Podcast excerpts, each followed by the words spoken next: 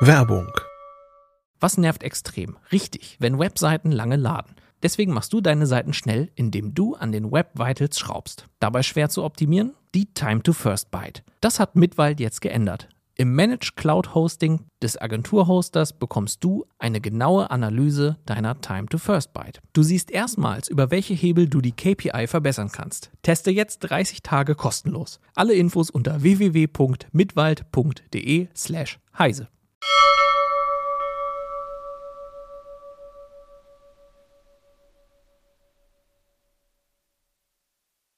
3D-Drucker sind viel, viel schneller geworden und können jetzt Beschleunigungen bis 20.000 Millimeter pro Sekunde Quadrat erreichen. Und das ist nicht immer so eine sinnvolle Angabe. Heute im CT Uplink habe ich zu Gast Matt the Printing Nerd. Hallo. Und äh, auch den von ihm designten 3D-Drucker The 100, der tatsächlich wahnsinnig schnelle Beschleunigungen erreicht. Und wir nehmen das heute so ein bisschen auseinander. Viel Spaß.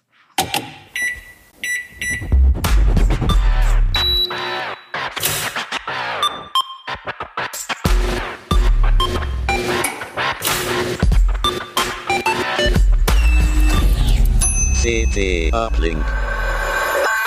Ja, Matt, vielen Dank, dass du ins Studio gekommen bist. Ja, Äh, danke für die Einladung. Du bist absoluter Speed-Printing-Profi. Du hast an der Speedboat Race teilgenommen und dort eine ziemlich gute Zeit erreicht. Also drei Minuten drei. Genau.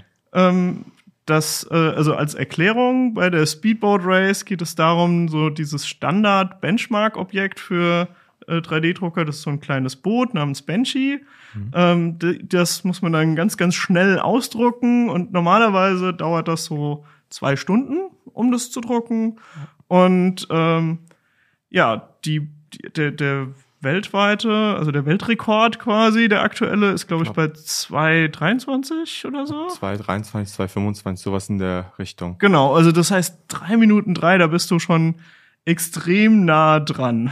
Genau, ja. Also ähm, den Rekord habe ich jetzt vor vier Wochen aufstellen können äh, mit meiner neuen Konstruktion und äh, ja, ähm, circa 30 Sekunden fehlen noch. Ähm, natürlich möchte ich da auch noch hinkommen. Ähm, genau, aber tatsächlich geht es bei mir um darum, äh, den Drucker so weit zu optimieren, dass, dass ich tatsächlich in relativ hohen Geschwindigkeiten auch in Qualität drucken kann. Genau, und ähm, das ist ja so ein bisschen verwirrend für Leute, die also die irgendwie nach Videos gucken mit der Speedboat Race und so, weil diese Drucker, die sehen auch auf den ersten Blick extrem schnell aus. Die Boote, die da rauskommen, sind aber auch sehr hässliche 3D-Drucke. Also man, Ja. man fragt sich im ersten Moment eigentlich, was soll das? Also warum tunen Leute mit einem total hohen Aufwand ihre 3D-Drucker, um dann total hässliche Objekte zu drucken? Ja. Kannst du eine kurze Erklärung geben, was das dann soll, also wo das hinführt? Ja, genau, kann ich kurz machen. Also wenn du, äh, also das Ziel ist es, ist ein bisschen vergleichbar wie wenn du dir ein Auto vorstellst. Ähm, Autohersteller gehen irgendwann mal mit ihren Autos äh, an die Teststrecke und machen Crashtests. Ne, da verformen sie ihre Autos und gucken sich an, wie verhält sich dieses Auto in einem extremen Bereich. Und exakt dasselbe machen wir auch bei mit dem 3D-Druck. Ne, Das heißt, wir versuchen, das Auto auf Max, also den Drucker auf maximaler Geschwindigkeit auszufahren und schauen dann, wie verhält er sich in diesem Extrembereich.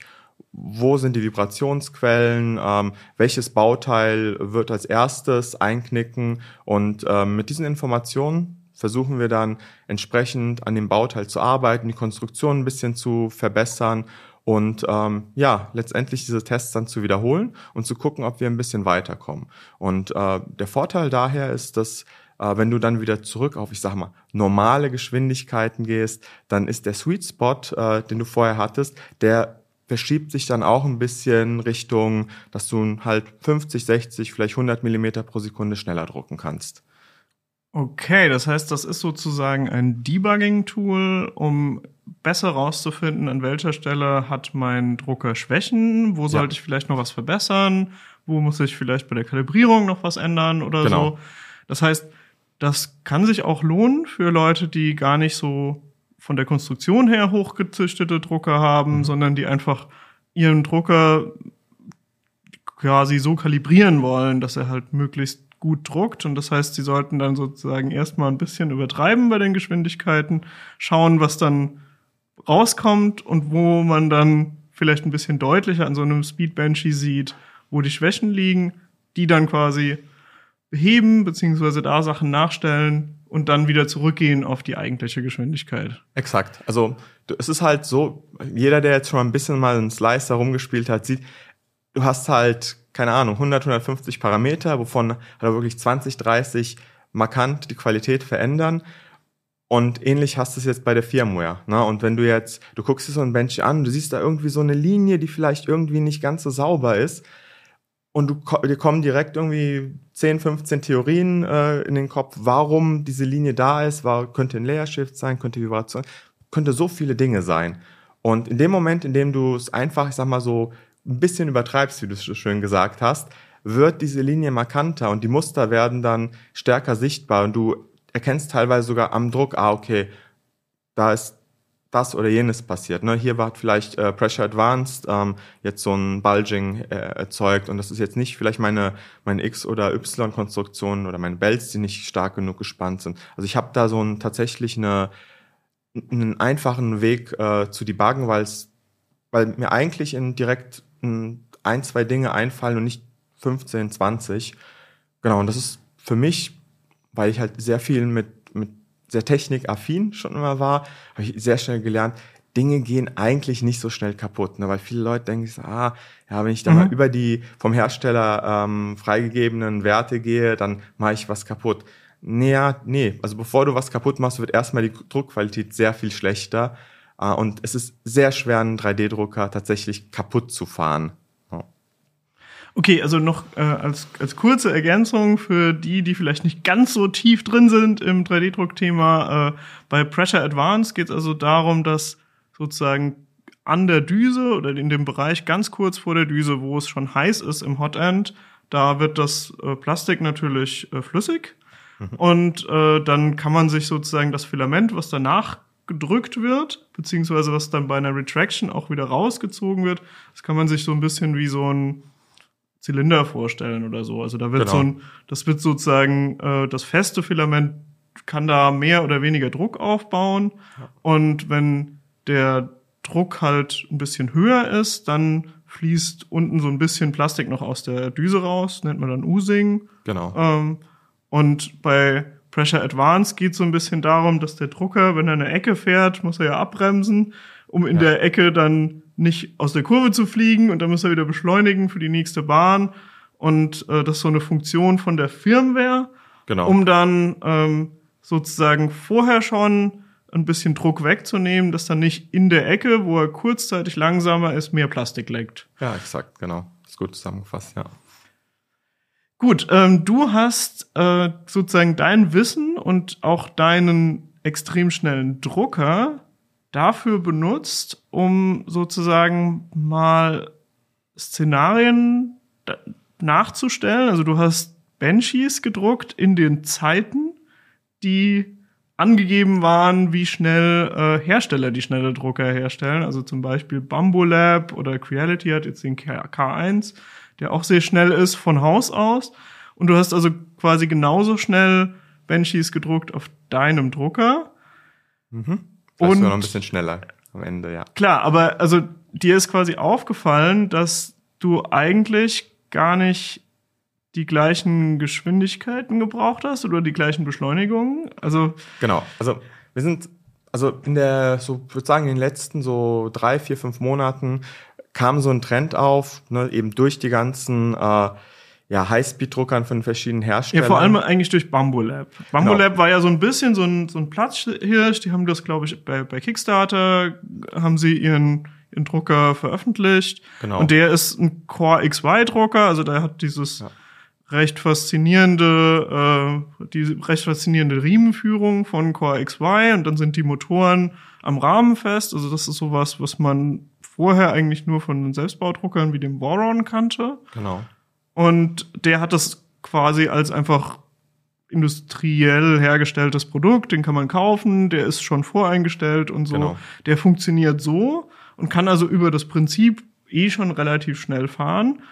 Und dann haben sie aber offensichtlich auch schon äh, ein bisschen was rausgeholt, auch so Firmware-mäßig und so, damit Genau. dann dieser Bambolab C, ein äh, X1C, Das heißt, ja. äh, damit der Drucker halt tatsächlich ziemlich schnell ist eigentlich. Also sieht man auch, wenn man Videos sieht. Genau, absolut. Also ähm, genau, ungefähr von einem Jahr hat Bamboo quasi diesen neuen High-Speed-Printing-Markt als nicht Selbstbaumarkt, sondern als wirklich, du kaufst dir das Ding, stellst es dir hin, funktioniert, aufgemacht.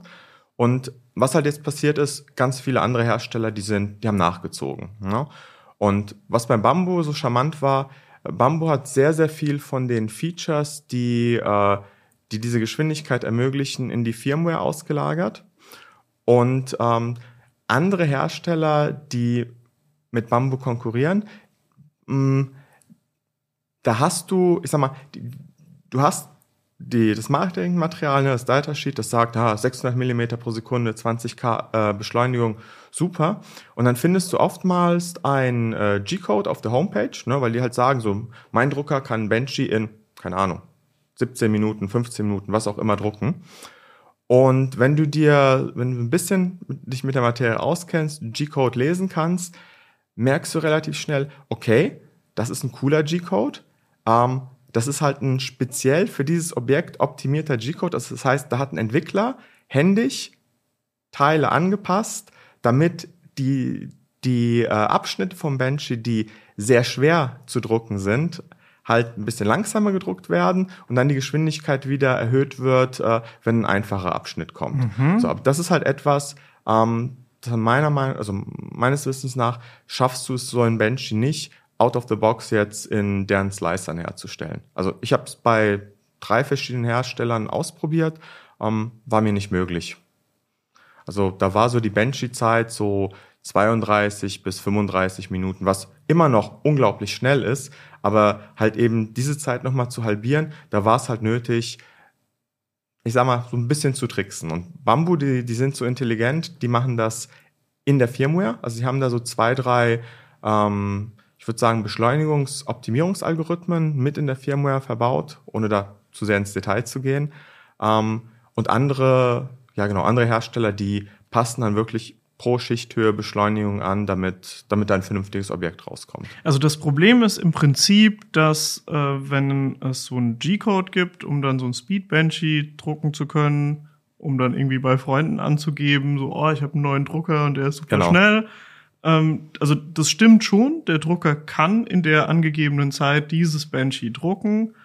Aber sozusagen, sobald ich nur eine Kleinigkeit ändere und irgendwie ein eigenes Design habe, selbst wenn es ein ungefähr gleich großes Bötchen wäre, aber es ist irgendwie an der Stelle verändert und dann wäre quasi ganz viel von dieser Bestzeit schon verloren dann. Also Genau. es ist eigentlich nicht praxistauglich.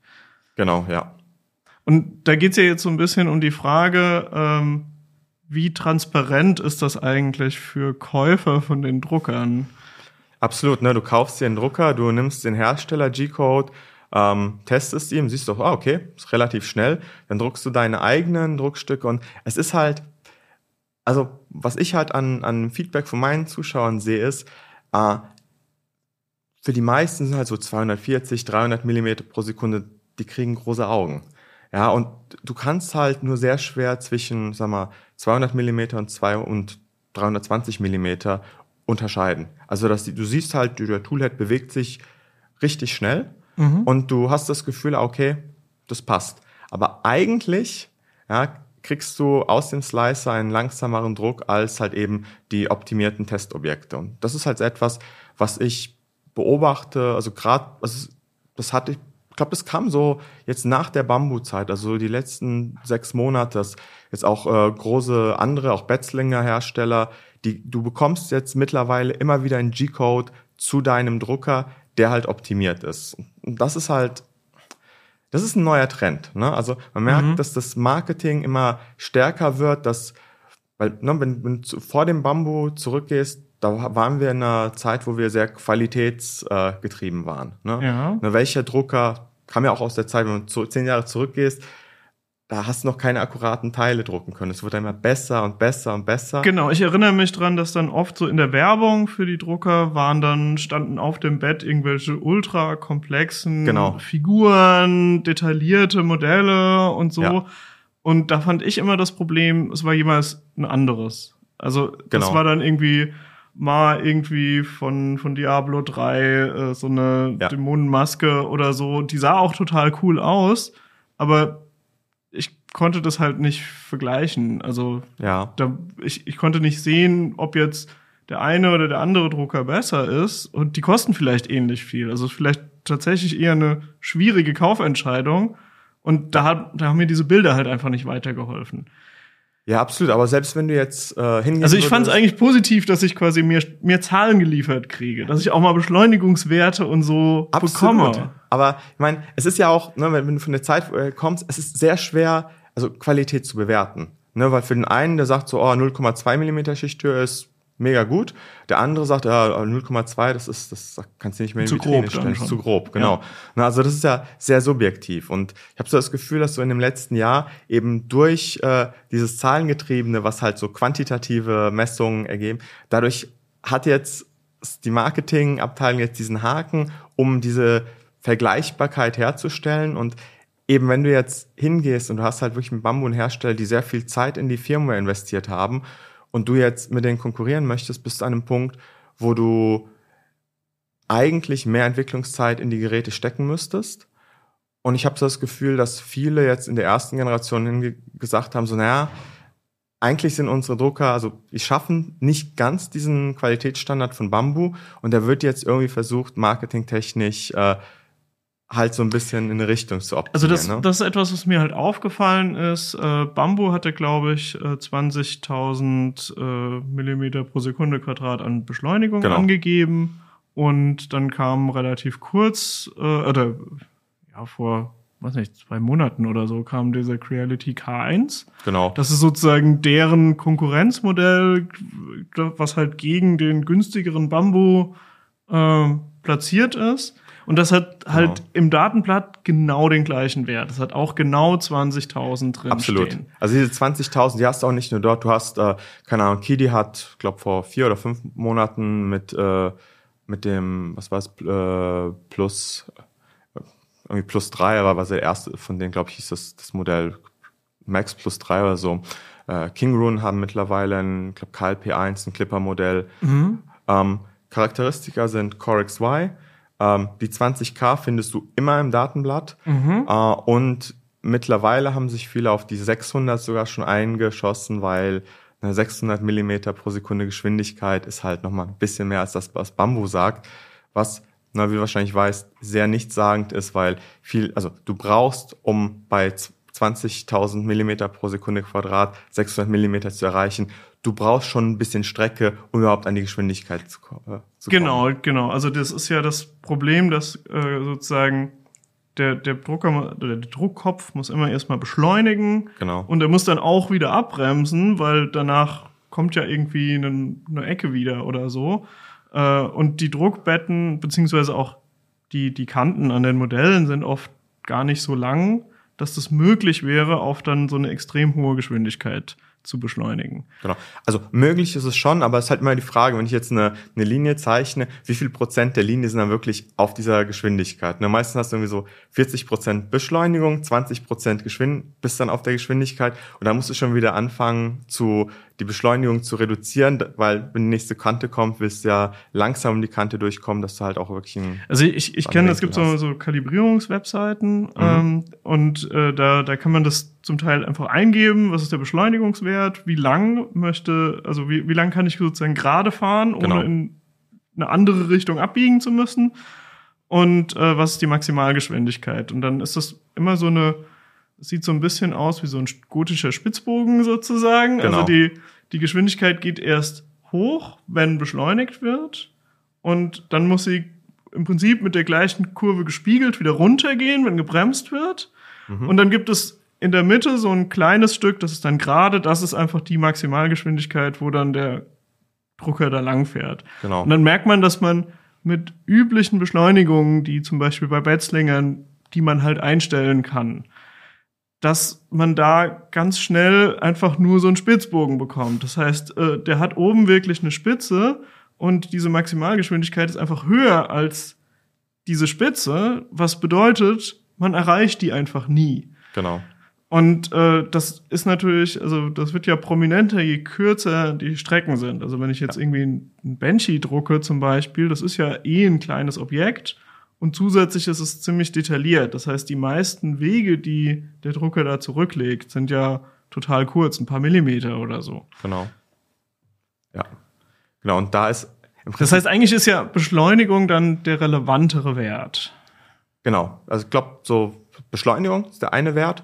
Ähm, wenn du jetzt wirklich Richtung Highspeed gehen möchtest, ist Flow, also Volumenstrom, ein Mhm. der zweite Wert. Also Genau, das wäre also dann das Problem, die Düse wird super schnell, aber irgendwann kommt einfach nicht mehr genug Plastik raus, dass das quasi noch eine komplette Schicht Plastikfaden wird. genau. Das heißt, das wird dann quasi nur so ein, so ein in der Luft hängender Faden, so ein ganz dünner oder so und man hat im Grunde genommen ein Loch in seinem Objekt dann an der Genau. Stelle. Ja, oder man kann halt dann nur mit Schichthöhen von, keine Ahnung, 0,1 Millimeter drucken, weil wenn ich dann auf 0,15 schon gehe, dann reicht einfach der Volumenstrom nicht mehr aus. Wa- Was mir ein bisschen absurd vorkommt, weil wenn ich extrem schnell drucke, dann kann ich wahrscheinlich nicht so präzise um die Ecke fahren.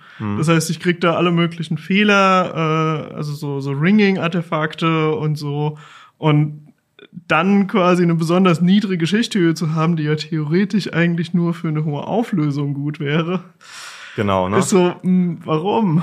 Genau, und dann hat dein Filament auch noch weniger Masse, das heißt, es schwingt dann auch einfacher, was dann nochmal die Artefakte ein bisschen verstärkt. Ja, es ist, genau, gerade in diesen extremen Bereichen, da ist es sehr, sehr schwer und dann, da musst du wirklich, das ist also etwas, so viele Leute, die mit dem 3D-Druck anfangen, ne, die, keine Ahnung, so aus diesen 60 Millimeter pro Sekunde Geschwindigkeitszeiten kommen, äh, für die war der Druck, 3D-Druck und der, das Bedienen eines normalen, hausüblichen Druckers war ähnlich. Ne?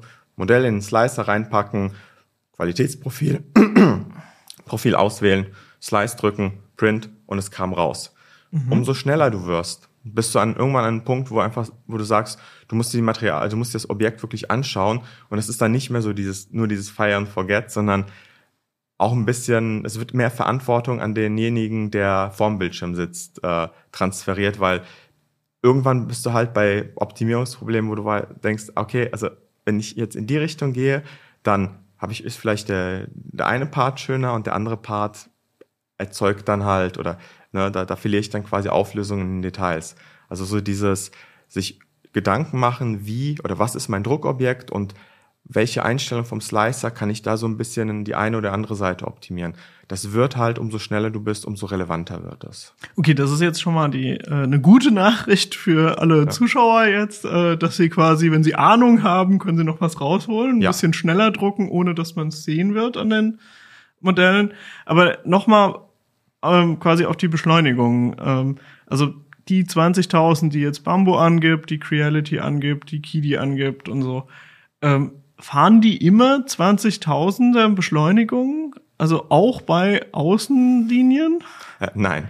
Also, was ich so äh, gesehen habe, also so die Standard-Slicer-Profile von, äh, von den Modellen, die aktuell auf dem Markt sind, so die äh, Außenlinien, da bist du irgendwas zwischen 8000, manche machen 10.000, 12.000, aber irgendwo bei einem, ich würde sagen, die Hälfte bis ein, ein Drittel von dem, was im Produktblatt angegeben wird. Das heißt, die bremsen dann runter, weil die Konstruktion des Druckers eben doch nicht so stabil ist, dass es da keine sichtbaren Artefakte gäbe auf der Außenseite.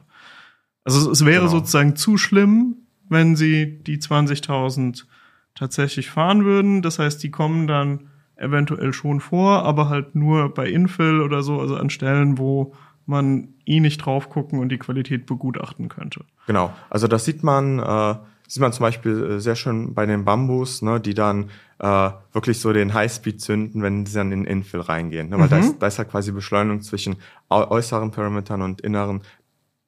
Da, das, das kannst du, wenn du drauf achtest, kannst du das, das erkennen. Genau.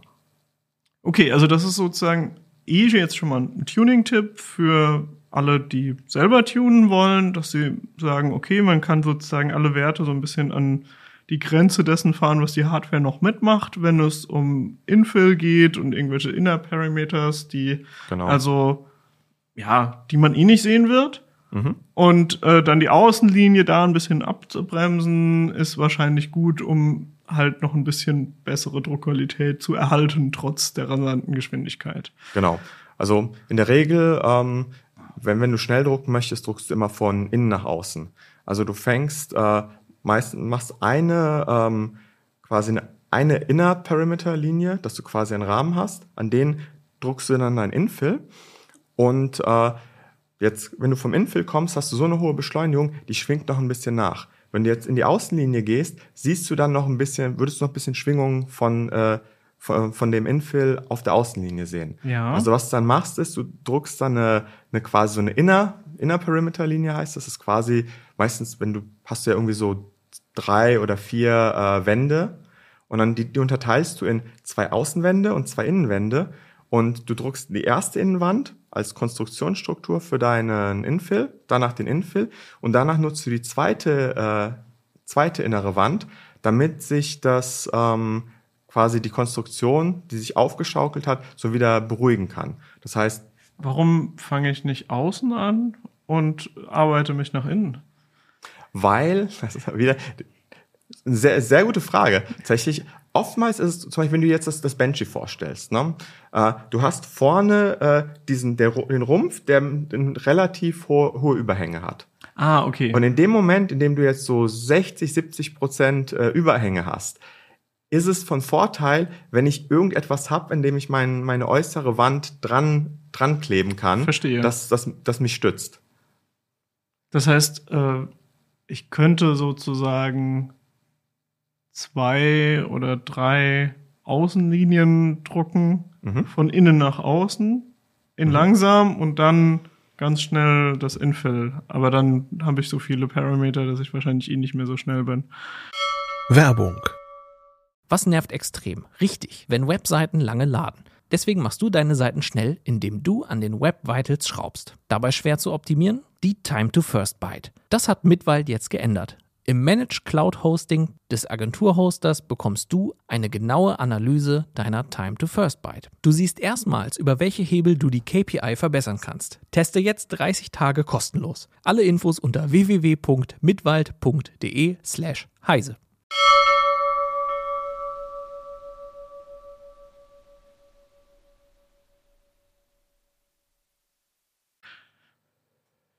Ja, also ich sag mal, was ich halt gern mache, ist äh, drei Wände. Ne? Eine Qualitätswand außen, das, die ist meistens so, ich schaue dann das, was meine Konstruktion als Maximum schafft, ähm, ungefähr ein Drittel davon. Ähm, die Innenwände ungefähr die Hälfte und Infill das Maximum, was die Konstruktion dann schafft. Genau, das ist auch immer so, so eine gute Faustformel ähm, für Core XY. Bei Bettslingern ist es ein bisschen schwieriger, weil da hast du ja das Problem, dass das Bett sehr viel Masse bewegt. Das heißt, Genau, die X-Achse kann ich meistens ziemlich schnell bewegen, aber das, Exakt, die ja. Y-Achse mit dem schweren Bett ist dann das Problem. Da kriege ich einfach nicht so hohe Beschleunigungen hin. Genau, da bist du einfach dadurch limitiert. Ne? Aber Core XY ist auch tatsächlich etwas, ähm, das sollte man auch, also Bei einem Delta hätte ich quasi das Problem auch nicht, oder? Also Delta und Core XY müssten eigentlich ähnliche Ja. Regeln gelten. genau. Äh, ja. Genau. Ja, hast du recht, ja. Ja. Da musst du kurz gerade nochmal nachdenken, weil Delta hast ein, tatsächlich noch ein paar andere Probleme, aber nee, tatsächlich Beschleunigung ist da nicht das, das Ding. Hm. Ich glaube, was auch noch ganz spannend ist, wenn du, hm, also wenn du von einem, äh, von einem klassischen äh, Betzlinger kommst zu, zu einem Core XY, das, das, das erste, was, was glaube ich, was, was vielen Leuten gar nicht klar ist, ist, dadurch, dass du, dass du nicht mehr durch die Y-Achse limitiert bist, du kannst halt hingehen und du kannst auch relativ hohe Beschleunigung fahren. Ähm, die Konstruktion hält das aus. Weil bei, beim Betzlinger ist es so, wenn ich jetzt mit der Beschleunigung gehe auf einen bestimmten, über einen bestimmten Schwellenwert, was passiert? Der Motor blockiert direkt, weil die Masse ist einfach, einfach die, die Dreh, Mhm. Drehmoment vom Motor reicht nicht. Ja. Äh, bei Core XY-Konstruktionen ist es, ist es so, die Motoren schaffen noch einen langen Bereich, bevor sie wirklich, äh, bevor der Drehmoment nicht mehr ausreicht, der allerdings so viele Vibrationen hat, dadurch durch Reibung im, äh, im Gantry, durch äh, tatsächlich auch Das heißt, je, Motorvibrationen. je mehr sozusagen der ganze Rahmen schwingt, desto mehr Belastung kommt dann auch auf alle Lager. Genau. Das heißt, äh, die Reibung wird dann immer größer und die Motoren müssten dann immer, immer mehr Leistung haben Genau. und dann irgendwann versagen sie und dann gibt es quasi einen Layer Skip oder so. Genau, und das ist halt etwas, weil dieser, dieser, ich sag mal, dieser Raum, äh, wo die Vibrationen immer mehr und mehr werden, weil der, weil der da ist, kann man auch da ein Stück weit, in, also in diesen Raum kannst du reingehen, in dem, da gibt es Werkzeuge, wie zum Beispiel ähm, Clipper Firmware hat ähm, Input Shaper? Genau, Input Shaper. Ja, sehr genau. cool übrigens. Guckt euch das mal an. genau.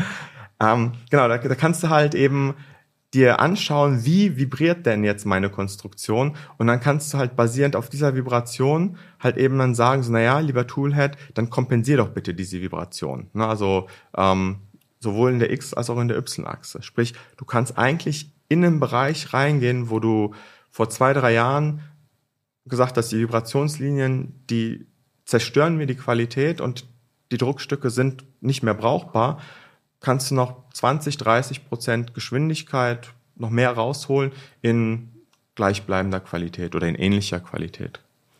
Also würdest du sagen, wenn jemand sich einen Core XY, also einen schnellen Drucker oder in irgendeiner Form einen schnellen Drucker kaufen will, dass äh, dann es gefährlich ist, quasi nur ins Datenblatt zu gucken und sollte man stattdessen auch äh, Print-Profiles runterladen, die äh, zur Verfügung gestellt werden und dort mal in die Beschleunigungen reingucken, um dann sozusagen auf der Ebene vergleichen zu können. Also sozusagen, was traut sich der Hersteller dort bei zum Beispiel Outer Parameters für Beschleunigungen anzugeben und dann ist das vielleicht eigentlich der aussagekräftigere Wert? Also, dass der mehr sagt als die Beschleunigung im Datenblatt? Ja, absolut. Also das wäre wär schon mal der erste Schritt. Also, sag mal, meine Wunschvorstellung wäre es natürlich, ähm, Hersteller würden Open Source Firmware verwenden. Das heißt, dass ich in die Firmware reingucken kann und äh, dass, naja, dass, dass ich auch die Möglichkeit habe, zum Beispiel so Werkzeuge wie einen Beschleunigungssensor an so eine Konstruktion dran zu packen. Weil beispielsweise ähm, Bamboo hat einen guten Job gemacht, ne? aber wenn ich jetzt hingehen möchte und verifizieren will, schafft der das? Oder zum Beispiel du jetzt als Redakteurin, du kriegst ne, den Drucker zum Testen Typisches Problem Ah. von uns, ja. ist, wenn du eine Open Source Firmware hast, ne, besorgst dir einen Beschleunigungssensor und du kannst die in der Vibrationskurve ausmessen und kannst du wirklich mit einem guten Gewissen sagen, okay, der kriegt das auch hin. Ich sehe das halt auch in den Messwerten. Hm, Bei den ganzen proprietären Firmwares kannst du das auch machen, aber der Aufwand ist halt so viel höher und das ist halt so etwas, also ich sehe, und das ist das, das Schöne, jetzt so die, die ganzen äh, Drucker, die Highspeed-Drucker, die Bambu, also die quasi ein Konkurrenzprodukt zum, zum, äh, zum Bambulab-Produkten aufbauen wollen, äh, die gehen auf Open Source Software, die nutzen fast alle im Kern Clipper und damit habe ich die Möglichkeit, wenn ich ein bisschen, bisschen Ahnung von quasi von der Software habe und ich mich immer ein bisschen reinfuchse, weil viele packen dann ein eigenes Interface oben drauf, aber ähm, es gibt, wenn man das mal ein bisschen googelt, für fast alle äh, Drucker die Möglichkeit, wie man das Clipper Web UI kommt und dann hast du halt wieder auch alle Features, die die Firmware mit sich bringt. Ah, nice. Genau, also Creality probiert es so ein bisschen mit Firmware-Updates immer schwerer zu machen. Also da kommen wir dann auch wahrscheinlich irgendwann an den Punkt, wo den du jetzt bei Handys hattest. Aber, aber dürfen sie das? Also ich meine, äh, wenn das eine Open Source Firmware ist, dann sagt ja eigentlich die Open Source Lizenz, dass wenn sie da Sachen dran verändern, dass sie es auch wieder veröffentlichen müssen. ja. Das, heißt, ist- eigentlich müsste man ihnen ja darüber, also man müsste in den Code gucken können und so auf die Finger schauen können und da auch eventuell sehen, wie man dann direkter an die Firmware rankommt. Ja, das ist, ich glaube, da bist du so ein bisschen in so einer Grauzone, weil ich glaube, also zumindest das, was ich bisher gesehen habe, keiner der Hersteller hat wirklich Clipper verändert. Also die sind nicht hingegangen, haben jetzt die Clipper UI genommen und haben die quasi ihr Corporate Design draufgepackt, sondern auch wirklich hingegangen, haben ein eigenes Frontend entwickelt und das nutzt dann halt die technischen Schnittstellen äh, von, Ah, okay. Und das heißt, dadurch, dass sie es nicht verändert haben, mussten sie auch nicht irgendwie eine andere Clipper-Version veröffentlichen, sondern sie haben halt einfach Open Source eingebaut und das ist im Prinzip so, wie wie es halt ist. genau, das wäre, ja. Okay, das heißt, ich muss im Normalfall nicht mal das Mainboard austauschen, weil das könnte ich ja auch machen. Ich könnte ja quasi alle Schrittmotoren und so an ein anderes Mainboard anschließen und dann einfach die sonstige Hardware weiter benutzen, aber dann mit einem eigenen Mainboard und der eigenen Firmware drauf. Mhm. Genau, das hab, den Akt habe ich mir tatsächlich gemacht beim äh, ersten Bambu. Also ein Freund von mir, der war in der Kickstarter-Kampagne Bäcker der ersten Stunde. Wir haben den dann bekommen, haben wir dann ausgetestet und waren erstmal total geflasht. Wow, der ist richtig schnell. Aber haben dann unsere Drucker gegenübergestellt und gemerkt, irgendwie die Beschleunigungskurven, also das sieht anders aus. Da, da, das macht irgendwie, irgendwas machen die anders. Und wir hatten die Vermutung, ah, vielleicht kommen die gar nicht auf die 20.000, vielleicht ist das halt wirklich nur, nur Marketing, äh, quasi Marketing-Sprech. Also sind wir hingegangen, haben das Ding auseinandergenommen, haben das Mainboard rausgeschmissen, haben eine Kombination aus einem, ja, einem klassischen Octopus-Board plus einem Raspberry Pi, also sprich Ja. die Möglichkeit, Clipper verwenden zu können, haben alles verkabelt, eine Clipper-Firmware installiert und hatten dann die Möglichkeit, das äh, Gantry durchzumessen. Wir hatten die Möglichkeit, ähm, Pressure Advanced, also quasi die, die Druckoptimierung von den, äh, vom, von der, äh, vom Toolhead einzumessen. Und was wir da herausgefunden haben, ist, Bamboo macht tatsächlich für ein Core XY, für das, was sie da haben, einen unglaublich guten Job. Aber ich sag mal so, die, die 20.000, die sie im, im Datenblatt stehen haben, die siehst du halt nicht auf einer Input-Shaper-Kurve. Also da bist du limitiert bei Y, so bei 8, 8500 äh, Millimeter pro Quadratsekunde. Und das ist auch ungefähr das, was du, äh, was du ja auch bei deren äh, Outer Perimeter im Profil siehst. Ah ja, okay. Genau. Das heißt, das geht dann trotzdem bei Infill oder so, kommen sie schon auf 20.000. Genau. Genau, aber so dieses, also, und das ist halt also so das Schwierige, weil es gibt ja kein standardisiertes Testverfahren. Es gibt kein, äh, kein TÜV für 3D-Drucker, der, ne, wo du sagst, so das ist der Benchmark. Ne? Und es gibt auch tatsächlich, das, was mich wundert, es gibt so dieses Standard-Benchmark, was du jetzt in so vielen Bereichen ähm, hast. Keine Ahnung, du hast es für Handys, du hast es für Computer, du hast es für so viele, eigentlich jede, jede Branche oder jeder Industriezweig hat einen Benchmark. Und wir, wir haben zwar dieses Druckstück, aber so richtig irgendwie, wo du hingehst und sagst, okay, das ist so eine Testsuite, die druckst du aus und diese Zeiten oder, keine Ahnung, dieses Vibrationsprofil, so etwas gibt es aktuell noch nicht. Ja, also leider ist in anderen Bereichen die Situation auch nicht so viel besser. Also ich habe mich zum Beispiel eine Weile, weil ich ja so KI-Artikel auch mache und dann habe ich mich auch damit beschäftigt, wie man halt KI-Hardware benchmarken könnte. Ja. Und da ist es halt so, es gibt gute Benchmarks, um Grafikkarten für Spieleleistung durchzumessen, aber bei KI ist es einfach so, äh, unterschiedliche Netzwerkarchitekturen performen sehr, sehr Ja. unterschiedlich. Das heißt, ich kann dann irgendwie auf ein ResNet 50 die Mhm. benchmarken und dann habe ich genau äh, eine bestimmte Hardware, die dann viel besser performt unter Mhm. Umständen. Ähm, also zum Beispiel hatten wir das im Test, dass dann zum Beispiel auf ResNet, weil das viele Convolutions benutzt, waren dann Nvidia-Karten viel besser als die AMD-Karten. Mhm. Und das, wir waren so am diskutieren, so ein, ist das etwas, was wir in Tests überhaupt reinschreiben sollen? Also nutzt diese Angabe äh, den Lesern was? Und wir haben es dann gelassen und heute bin ich total froh, dass wir es gelassen haben, weil kurz drauf kamen Transformer raus, die anders funktionieren, die Ja. konnten diese, äh, diese Einheiten nicht mehr genauso gut ausnutzen. Und dann war mindestens ein halbes Jahr, wo also Nvidia noch mal gebraucht hat, Optimierungen zu machen und so. Mhm. Und äh, deswegen zu dem Zeitpunkt hätte es wirklich niemanden genutzt, wenn, wenn wir das reingeschrieben hätten und gesagt hätten, übrigens, die Grafikkarte, die ist nicht nur bei diesem Spiele-Benchmark so schnell, sondern die ist auch noch bei diesem äh, KI-Benchmark auf diesem einen Netz, weil das einfach zu speziell war. Und das ist so ein bisschen wie, also wenn man es wieder auf 3D-Druck übertragen würde, ähm, ich kann dann gucken, ist, wie, wie schnell ist ein Drucker quasi bei einem Banshee. Da gibt's dann Mhm. Äh, Werte, aber eigentlich will ich ja die meiste Zeit andere Formen drucken und deswegen ähm, müsst, also gäbe es sicherlich auch Drucker, die schneller Banshees drucken, aber wenn ich irgendwie viele Winkel brauche äh, und Genau. dann könnte vielleicht ein anderer Drucker besser sein. Also das, das weiß ich so nicht. Also Ja, es ist wahrscheinlich muss man selber benchmarken. Ja, ich glaube, so die, die Frage, die ich mir stelle, ist halt, also bei KI bin ich, bin ich voll bei dir. Also da sind wir noch irgendwo so in dem wilden Westen und da finden sich noch aktuell so die Best Practices. Aber ich glaube, wir sind bei 3D-Druck schon ein Stück weiter.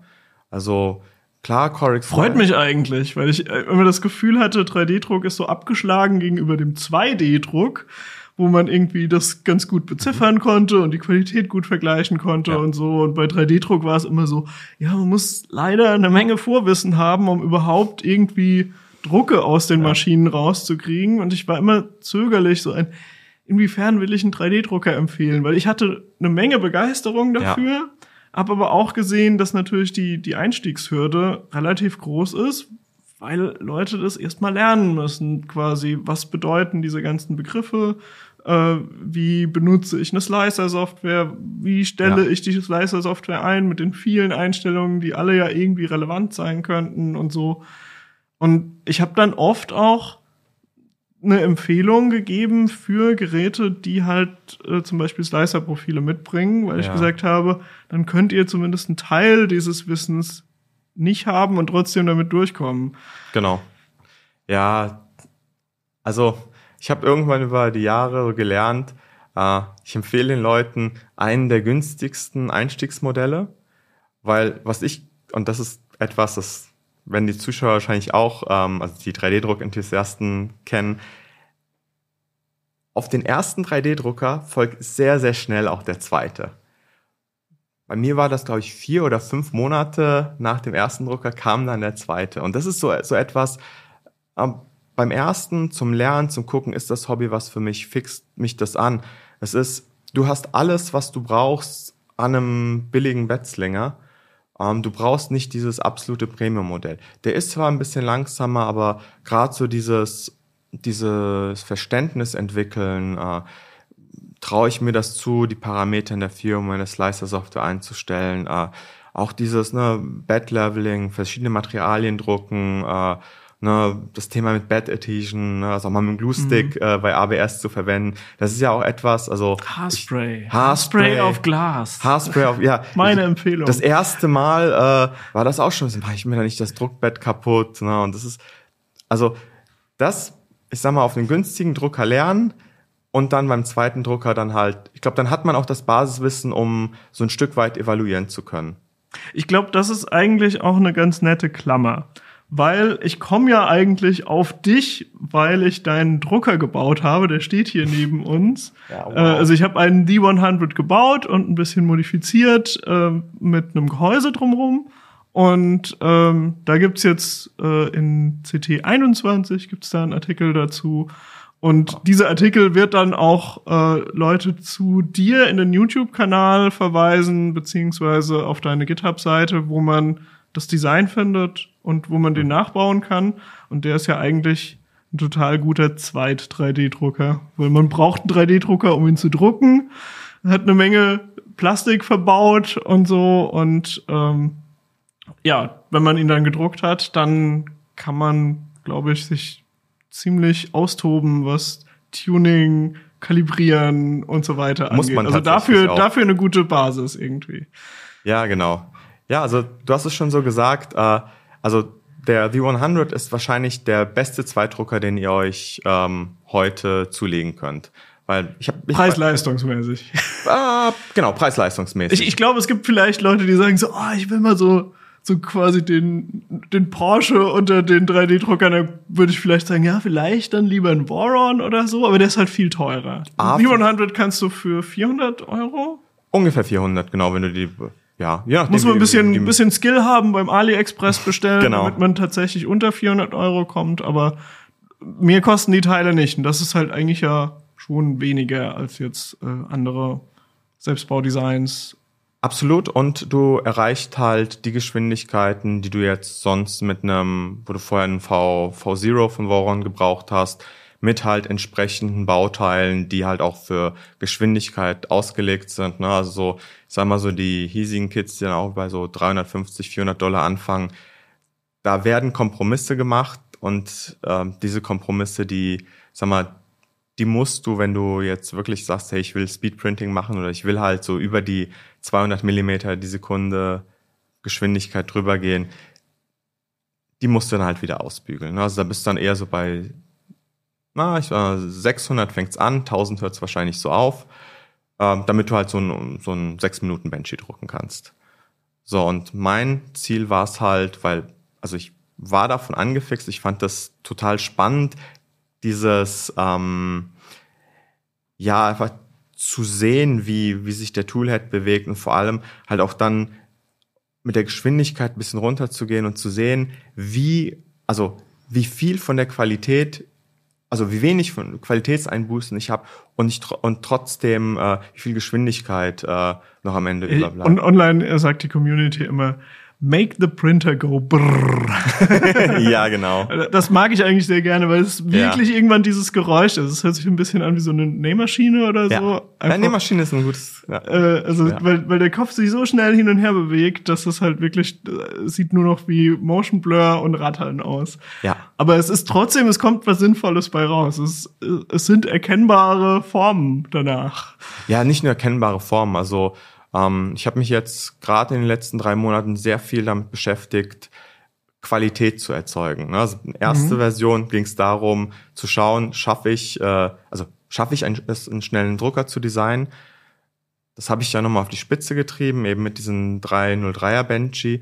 Und gerade so seitdem das jetzt durch ist, habe ich mich mit Qualitätsprofilen, mit Functional Profilen. Also ich unterscheide immer zwischen ähm, Qualität ist etwas. Das wäre so für Figuren oder genau. so, die so richtig hübsch sein sollen. Genau, also da ist wirklich meine Maßgabe, würde ich das Ding jetzt irgendwie auf Etsy oder auf Amazon verkaufen können. Mhm. Ne? Also und, und Functional ist dann sozusagen, wenn ich irgendwie einen Winkel brauche, um was festzuschrauben und da kommt es genau. vielleicht nicht so drauf an, dass er absolut fehlerfrei aussieht.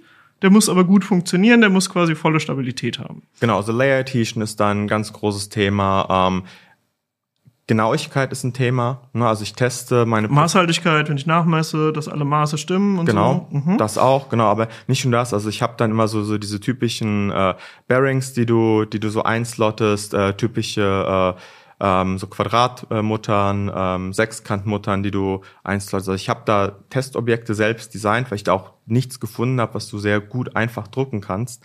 Und damit teste ich auch meine Profile, weil es mir halt wichtig ist, wenn ich so ein Functional Profile designe, ich nutze das auch tatsächlich. Mhm. Ja, und ich, äh, es gibt nie, also mein Drucker ist schnell, aber ich sag mal, wenn ich dann irgendwie, es war schön, dass ich dann brauche ich, muss ich trotzdem mal 20 Minuten warten, weil ich da irgendwie einen Millimeter oder ein, weiß nicht, 0,2 Millimeter äh, ähm, Toleranz äh, ja, hatte, die, die halt eben dann nicht, nicht immer gepasst hat. Also ich versuche schon Profile zu erzeugen, die, die sinnvoll sind, die nutzbar sind aber, und das ist halt so etwas, die müssen nicht perfekt aussehen. Also functional heißt für mich, ähm, da können ein paar Vibrationsartefakte auf der Oberfläche sein. Keine Under-Extrusion, weil dann bist du an dem Punkt, wo irgendwann das Material brüchig wird. Ähm, keine Farb äh, Verfärbung, also gerade wer PLA druckt, so die, die hast du ja dieses Thema, ähm, wenn du sehr viel äh, Geschwindigkeitsunterschiede hast. Dann wird das Filament manchmal matt, obwohl es sonst eigentlich immer glänzend wirkt. Genau, so ja. dieses, gibt ja viele Filamente, ne? Du gehst mit Volumenstrom von irgendwie 10, 12 Kubikmillimeter gehst du rein, schön glänzend. Sobald du so auf 18, 20 gehst, wird's, wird's matt. Und was du dann eben machst, du kannst das korrigieren, indem du mit der Temperatur hochgehst.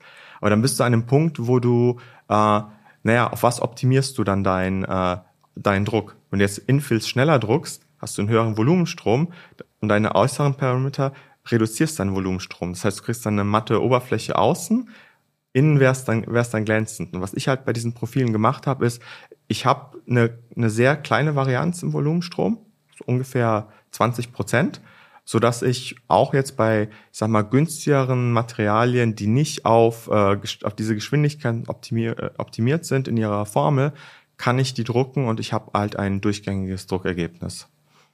Ja, auf jeden Fall ziemlich cool. Das sind alles Sachen, die kriegt man bei GitHub quasi. Äh, in deinem GitHub-Profil gibt's dann zumindest für Cura habe ich Profile gesehen und ich vermute Genau. dann demnächst auch für Orca Slicer.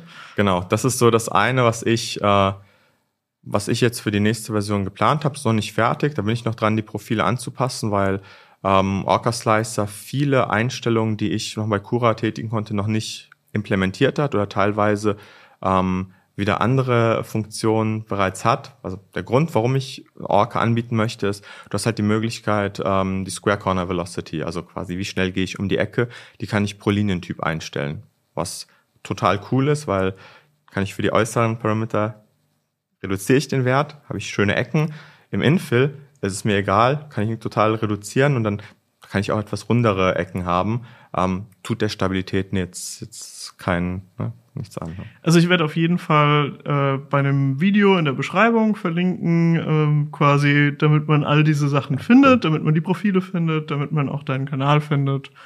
Und äh, würde dann mal sagen, vielen Dank. Wir haben, glaube ich, sogar ein bisschen mehr länger geredet, als wir Oha. wollten. Ja. Ähm, aber ich fand's super interessant und äh, ich hoffe, dass äh, wir noch ganz viel von dir hören, weil äh, ich fand das Design gut und ich finde äh, die Menge an Know-how, die du hast zum Speedprinting, ist äh, beeindruckend. Vielen Dank. Ah, danke für die Einladung. Tschüss. Ciao.